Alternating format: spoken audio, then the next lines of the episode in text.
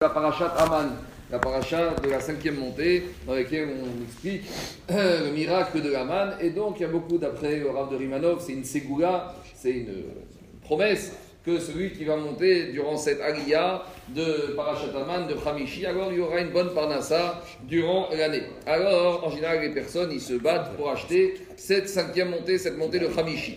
Donc, une fois, dans une synagogue, c'est arrivé cette histoire, il y a le gaba, il monte pour vendre les aliyot, et il annonce, bon, le Kohen, Shenish, Kishi, Révi, il arrive à Hamishi. Mais il dit juste Hamishi, cinquième montée, il dit pas que c'est Parashat Aman.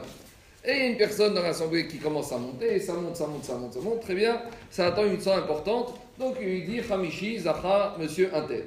Donc on monte Hamishi, on appelle le monsieur à la Torah, le monsieur il monte à la Torah, et après que Baal Koré, il a eu trois psukim, le gaba il arrête, il dit stop, maintenant on s'arrête ici, on va faire monter d'autres mosifines.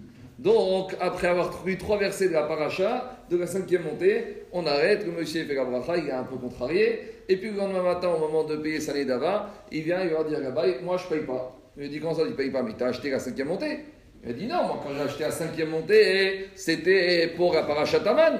Et j'ai pas eu paracha Taman, j'ai eu trois versets sur 30 ou 50, alors je vais faire un dixième, ou je sais pas quoi, un 45e. Alors, ils sont venus voir Rav Zilberstein, ils ont dit comment il faut traiter ce genre de choses. Alors, il a dit, avant même de réfléchir, il y a, dans Baba Batra, il a marqué Dvarim Shebarev Enan Dvarim. Les choses qu'une personne a dans le cœur, ça vaut rien, en matière de commerce, en matière de business, en matière d'échange. Donc ici, a priori, le monsieur, lui, il a dit qu'il a acheté cinquième montée, il n'a pas dit qu'il a acheté Parachataman.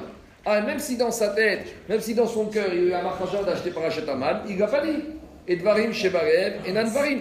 Donc, a priori, il a dit le monsieur, il peut rien, il peut être obligé de payer. Il aurait dû préciser. S'il avait dit j'achète à condition que c'est pas Aman, il n'a rien à mettre. Après, il a dit maintenant, il y a quand même lieu de faire une différence. Il faut regarder dans cette bête Knesset comment ça se passe. Si tous les Shabbatot, ils font des mosifines, systématiquement, ils saucissonnent les montées, cinquième montée, on fait monter trois personnes, sixième, mosif, etc., etc., alors là, celui qui a acheté, il peut rien dire.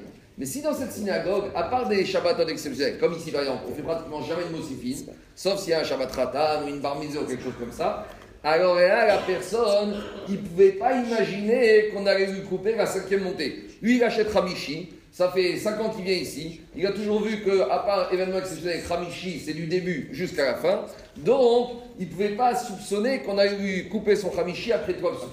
Donc il a dit, Rav il faut voir. Si dans cette synagogue ils font des mossifines, il ne peut rien demander. Mais s'ils ne font jamais de mossifines, alors là, le monsieur, il n'est pas obligé de payer, on va s'excuser parce que lui, il avait acheté Agmar qui allait monter Ramichi du début à la fin, on l'a arrêté au bout de trois psukim, ça c'est pas correct, c'est assez, à moins que le Gabaï avait qu'à préciser que si on va à la cinquième montée, je me réserve le droit de terminer, d'arrêter de saucissonner. Ça c'est la première chose. Deuxième chose, ça, on va réfléchir sur ça jusqu'à demain matin il y avait une synagogue où les gens faisaient des dons, faisaient des dons, et puis les gens ne payaient pas.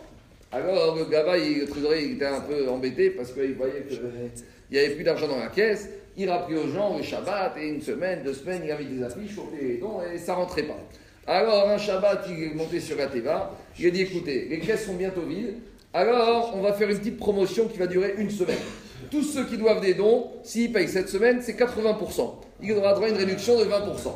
Donc, toutes les dons qu'ils doivent, ils ont une semaine pour payer, mais à condition qu'ils payent avant la fin de la semaine 20% de réduction, comme on trouve dans les magasins. Et bien sûr, les gens se sont précipités et l'argent est rentré dans les caisses. Alors maintenant, le problème qu'on a, ah, il y a deux problèmes d'Alaha.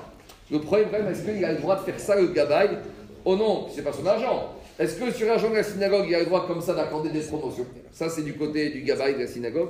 Et la deuxième question qu'on a, c'est par rapport aux donateurs. Les donateurs, ils ont fait des d'arrivée, ils ont fait des vœux. Ils ont fait vœu de donner, par exemple, 100 euros. Et maintenant, le GABA, il fait une réduction. Mais est-ce que le GABA, il peut se permettre de faire une réduction sur le neder de celui qui a fait le neder?